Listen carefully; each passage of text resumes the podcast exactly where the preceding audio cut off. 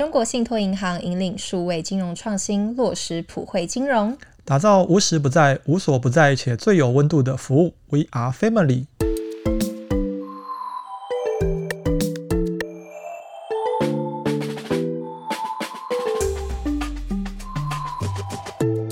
财经大小事，聊到省钱小秘诀，一起打造属于你的理财金字塔。欢迎收听，不管啦，给我钱。大家好，我是海晴，我是强尼。强尼最近有没有看到网络上有一张非常火红的比较表？它的标题叫做“为什么父辈能存到钱，而我们不能呢？”哦，这个我知道啊，因为很红，而且新闻上也有在报。我记得我是在一些脸书的讨论区看到的。对，我就是从那个理财网红那边看到的。这边啊，可能还有一些听众不知道我们在讲的是什么表格，可以先跟大家解释一下。好，我们就直接请后置团队帮我们把这个对照表放上去，就是这一张图，就是能够看懂年轻人 vs 老人的观念大不同。我觉得简单来说啊，就是在探讨台湾现在年轻人跟我们爸妈的那一辈对于日常生活开销心态上有着根本的差别。对，他就是有举例说，像是长辈口渴了就是喝水，那年轻人就是要喝手摇饮料啊、星巴克啊等等。等的，而且长辈吃饭就是吃粗饱，年轻人就是吃的一餐可能就要一千多块，三餐一定都要吃不一样的。对，下午茶也要吃，然后点心也要吃，还有啊，长辈养宠物可能都是喂厨余，但像我们现在，像我自己也有养猫咪嘛，就是保健食品啊、零食啊、美容啊，样样都不能落。对，宠物是毛小孩，当然要好好照顾，可能还要给他玩具啊，然后对，还要买玩具，带他健检啊等等的，很花钱。这张表格啊，就是透露两个世代观念上的差别很大，像。长辈啊，他们有了小孩之后，就会觉得哦，我宁愿自己吃苦啊，也不要苦了小孩。可是年轻人就会比较追求自我，比较爱自己。那长辈啊，他们在存钱方面，可能就会觉得未雨绸缪，多多益善。年轻人啊，就是比较在意当下的享受，觉得诶，钱都不够用了，何况我们还不知道明天跟意外哪个会先到来，就是比较及时行乐啦。那表格上面还有其他也是讲了蛮多的，像是长辈买东西会自己用走路的走出门，可是像我们年轻人可能。像我自己就讲中我，就是我就是会打开 APP 叫外送。毕竟你看现在外面这么热，对，而且网购买东西也是。那长辈运动就是会去公园啊，跳广场舞啊，去学校操场跑步啊。可是年轻人就是会花钱去有冷气的健身房，甚至还要去买一个教练课。对，就是花很多钱在这些对长辈来说是没有意义的事情啊。那透过这一系列的对比啊，我想这个作图的作者是想要告诉大家哦，这就是为什么我们爸妈那一代啊，他能够存到钱，可能就像。我这种三十岁左右的，已经结婚了，甚至买房子了，连小孩啊都有办法养育跟照顾。可是啊，现在总是及时行乐，然后甚至在躺平的年轻人办不到。我当初看到的时候，第一时间就觉得其实蛮有道理的。但是后来仔细想一想，其实有一些地方是没有到很认同的。我看网络上的讨论啊，其实意见上也是蛮两极的，就是正反都有啊。有人觉得，呃，他说的很有道理啊，完全戳中现在年轻人的盲点。你看啊，现在一大堆的月光族啊，躺。平族啊，就是因为生活过太好，太爱自己了。那有人就是不太认同，觉得这就是世代的对立，因为时空背景根本不一样。现在年轻人可能不像老一辈，他们很明确的知道，我现在认真可以养得起小孩，可以买得起房子。但是现在年轻人啊，可能看不到未来。对，不知道大家认不认同这张表格？就是你们比较支持长辈的生活方式，还是年轻人的呢？就是大家都可以在底下留言，跟我们一起讨论。我后来啊去查一下，就很好奇这张图到底是谁做谁写的。但后来啊，发现，在那个大陆的论坛还是抖音有更早一点的版本哦，因为我看到的应该是台湾网友创的，我以为是他们原创的。台湾应该有做了那个本土化的工作，因为大陆的那个版本啊，它那个比较的项目虽然蛮类似的，但是因为吃啊、用啊的两岸习惯不太一样，所以都有换成台湾版本。但是其实这样好像也可以看得出来，就是不管是台湾还是大陆，或是世界各地的年轻人，都是遇到了一样的问题。而且还有一个点就是，不管是台湾、大陆或是全世界，哦，地球人的长辈原来都比年轻人很厉害，更会省钱。那这边也有一个数字，就是可以大家更看得出这个时代年轻人的无奈。我们是根据 Yes 一二三求职网，他在二零二二年的调查，就是我们把收入减掉支出之后，三十九岁以下的劳工每个月的财务状况其实是还蛮惨的哦。我觉得每个世代啊都有那个世代的气氛跟他自己的问题。那这个时代的年轻人三十九岁以下是有多惨？先来讲比较还好的，就是收入入大于支出的人占了四分之一，再多一点点就是二十五点九趴。虽然这个数字啊，它不代表哎我就能够一个月存不少钱，但值得庆幸的是，它钱是能够剩下一些些，至少比很多人都还要好的。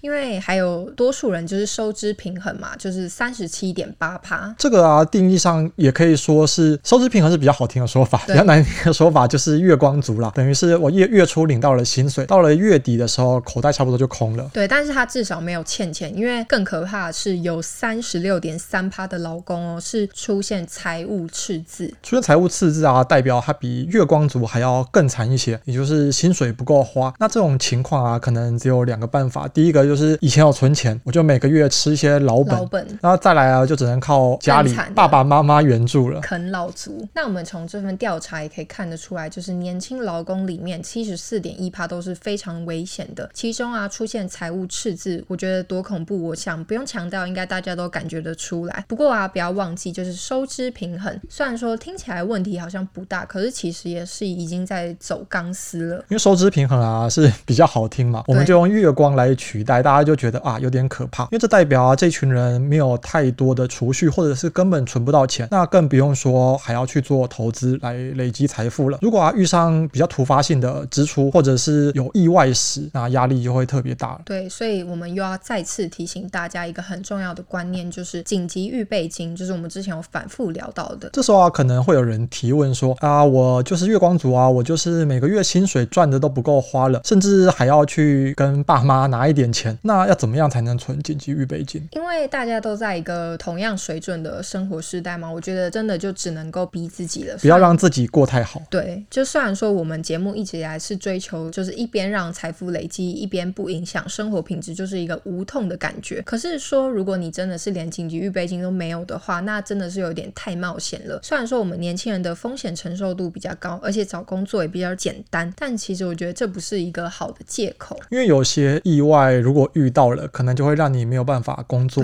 或者是你家里啊，可能真的需要一大笔支出，而且就是马上要拿出来，这个时候你也是无能为力。之前啊，我们也有介绍过很多改善财务状况的观念，像是说记账啊、设定薪资分配，或是减少不必要的支出，还有投资自己啊，或是避免债务等等的。有兴趣的听众啊，都可以回去，不管拿给我钱，我们之前的集数复习，可以看个十遍。那我们就说回今天的主题，就是我们刚刚分享 Yes 一二三求职网的数字，只是想要佐证，就是年轻人好像真的都比爸妈那一代存不到钱。一开始的那张表格啊，给年轻人印象当然是会比较负面的，对，让人觉得说哦，年轻人就是批评过太爽、好逸恶劳，才会有这样的结果。可是不同世代对消费观念还有生活方式确实是不一样。我们不可否认，就是在广告啊、流行文化还有同才的影响下，就是我们会越来越在意生活的品质，就是更追求享乐，还有买奢侈品。我觉得这也是时代进步的一个必然吧。鸿沟。像我们爸妈那个年代啊，他们小时候可能就是爬爬树啊，去溪边钓钓鱼啊，真的就可以很开心。但现在小孩子哦，没有个平板，没有个手机，怎么样能够让他小 baby 都在滑平板了？对啊，因为这个不同世代，不管是生活观念、消费的观念啊，肯定都不太一样。那刚刚你说的可能广告啊这些的影响，我们现在普通人就算只是打开 IG、打开 YouTube，看到那些网红都过得很光鲜亮丽，那个时候你可能觉得，哎，至少人家是网红。但现在的这个社群网站上啊，你可能只是隔壁的同事、旁边的同学，每天都在出国，然后都在换包包，对，用好的保养品，你也会觉得啊，怎么这么羡慕？我也想要这样子的人生。真的每天滑，一打开 IG 滑，本来是想要放松，结果越滑怎么越压力越大。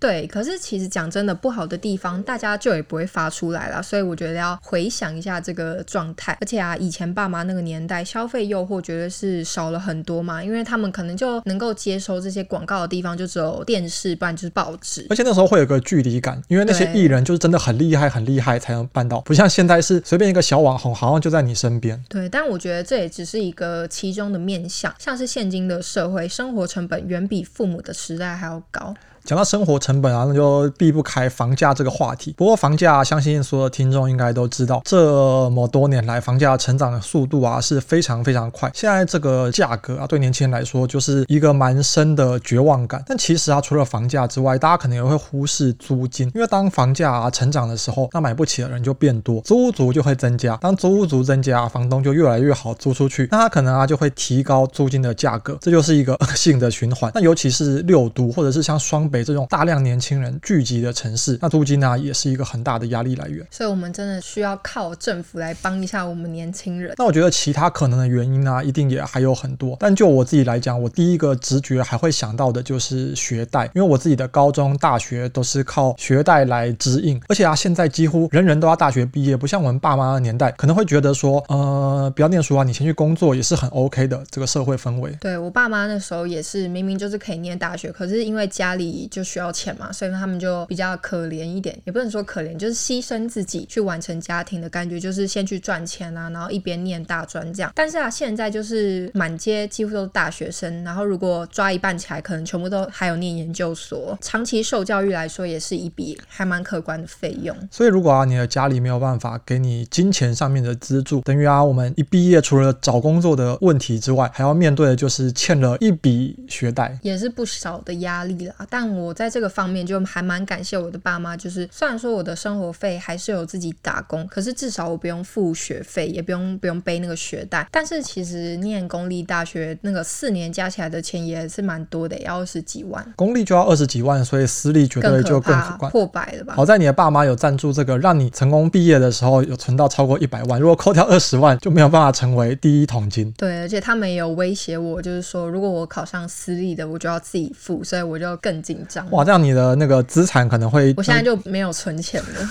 对，那我们最后还是来聊一下海星，你觉得到底认不认同这张比较图？哎，搞不好其实那个做图的人他就只是随便发一时兴起，他想要创造一个谜，然后没想让我们认真讨论一整集。对，但是其实他现在会在网络上这么红，我觉得一定就是也是大家都很有共鸣，就是包括我我自己也觉得非常的有感。某几个点算是有说中，像是例如我们真的都很喜欢喝手摇杯，现在不可能只喝开水。我几乎就是每天都要喝，而且甚至一天可能喝不止一杯。但是其实我有一点没有认同的，就是他说如果大家都喝星巴克嘛，那我就是没有很常喝星巴克，因为我知道真的有一点贵，可能一杯就要一百多块的话，那我就会选择说他真的有买一送一的时候，我才会去喝，而且我是会坐在那边的，享受他那个环境，就我不会附加价值都对对，就是我会想很多。那我现在就是咖啡成瘾嘛，就是需要喝咖啡，我就会改一种方式，就是自己泡，那就真的会省了很多钱。所以我觉得这些很多的方式，其实都是可以去用你自己个人喜欢的模式去改变的。而且我觉得海琴刚好就是现代年轻人的一个代表。我们可能看你的 IG 也会觉得，哇，你的生活是不是很光鲜亮丽，吃的很好，用的很好？你有养猫，你对它也很好。那我们可能，你看你刚刚说的，我们会叫外送，对，偶尔会喝星巴克饮料，当然也会喝。那吃饭呢、啊，我们一定会希望能够让三餐多元一点。有时候也会跟自己的姐妹啊去喝个下午茶。但是你还是有办法存到很多钱，而且还是有办法做投资。对，感觉好像默默被掐了很多刀。就虽然说发出来的真的是很好看，因为真的就不会发自己很惨很落。我今天吃泡面。呃，吃泡面我有时候还是会发，但就不会那么常发嘛，因为每次发泡面没有人想看啊。所以我觉得真的说要挤出时间还是有办法了，因为我当时就是现在也是啊，现在就是也是身兼很多职，就是把时间都榨干。因为我觉得真的是趁能够吃苦的时候就多吃一点。我觉得人生在世就短短的十多年，对，